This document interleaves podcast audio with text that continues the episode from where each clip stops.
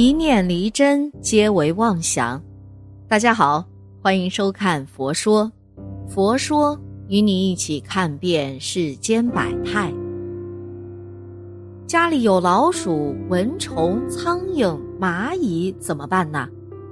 在很多人家中啊，老鼠可能是常客，一些食物被他们光顾，一些衣服被他们损害。从小到大，我们都是杀杀杀。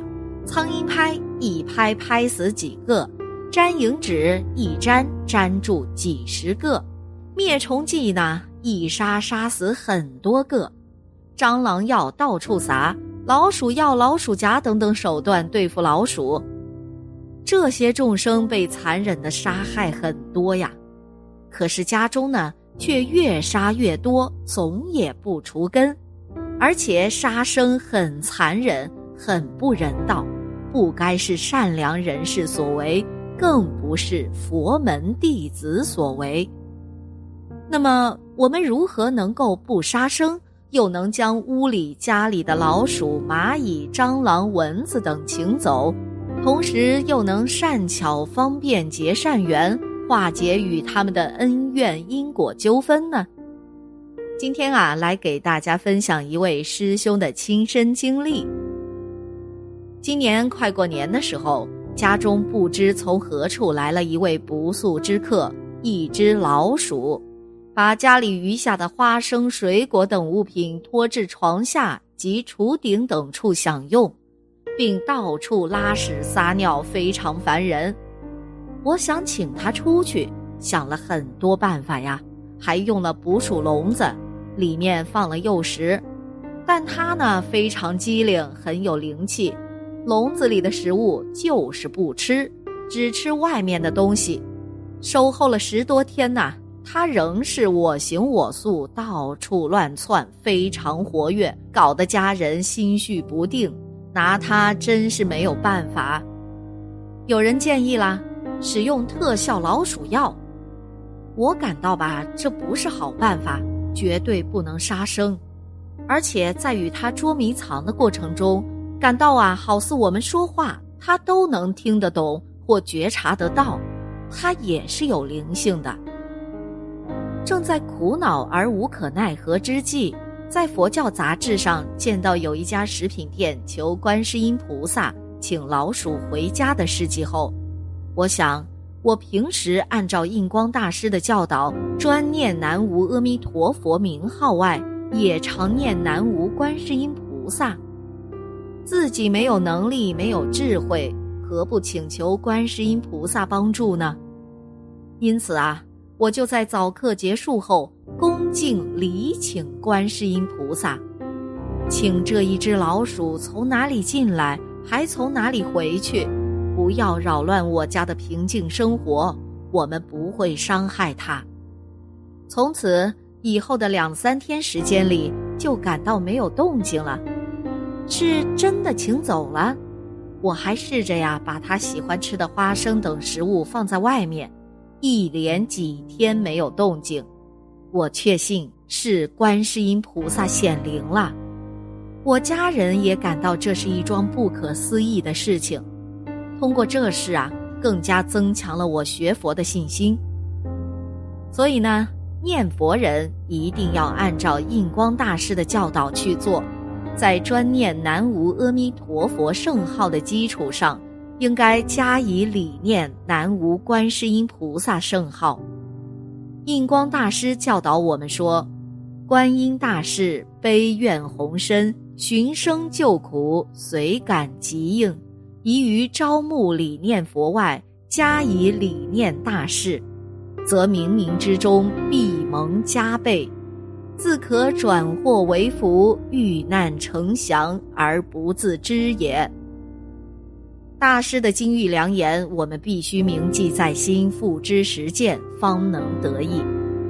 我们经常对那畜生也给他说三规，你说了，他听得懂吗？你不要认为他听不懂，你要认真给他说，他就得度了。遇是小的众生，像蚂蚁就很多的。你家不是有蟑螂吗？不是有老鼠吗？你不要伤害它，你给他说三归。你说呀，你在我这儿啊不合适，我签你的单，你走开，因为呀，我很容易伤害到你，别人看了也不清静，我会把你打死。你走，你给他说三归说法，你试试看，不要生起烦恼心，不要伤害他。我家有一间车库，是地上的，还算宽敞明亮，平时呢我就当储藏室用。杂七杂八的东西都放在那里。有一天，我惊奇的发现，车库里有老鼠屎，还有老鼠尿。放在台子上的一包巧克力也被啃了几块，还有一包煎饼呢，也吃了一部分。毫无疑问呢，储藏室进来了老鼠。人和老鼠好像天生是对头。老鼠用尖利的牙齿啃噬着人家里的东西。柜子、柱子、墙角、书报，它无一不啃。它那小小一生中不断长出的牙齿，好像就是为报复人类而生的。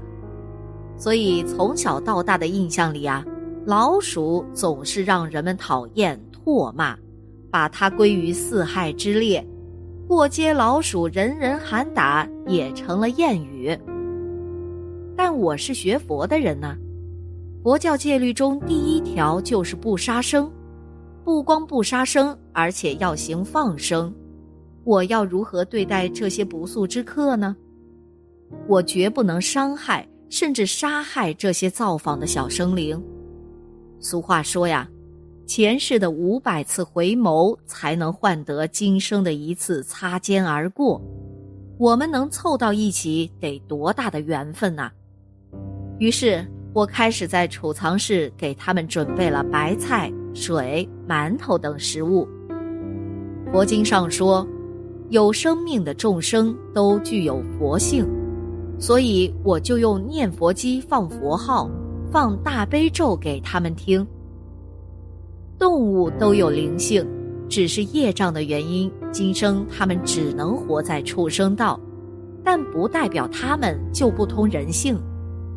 南无第三世多劫羌佛在极盛解脱大手印中说：“我们之所以有今天的人身和一切，皆因父母所生，父母所养，哺育我们。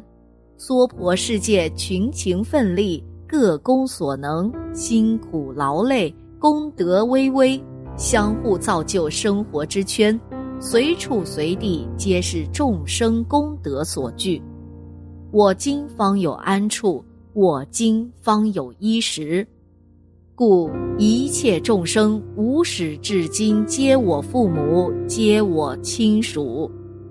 所以呢，我当他们是突然来造访的客人，一点烦恼心也没有。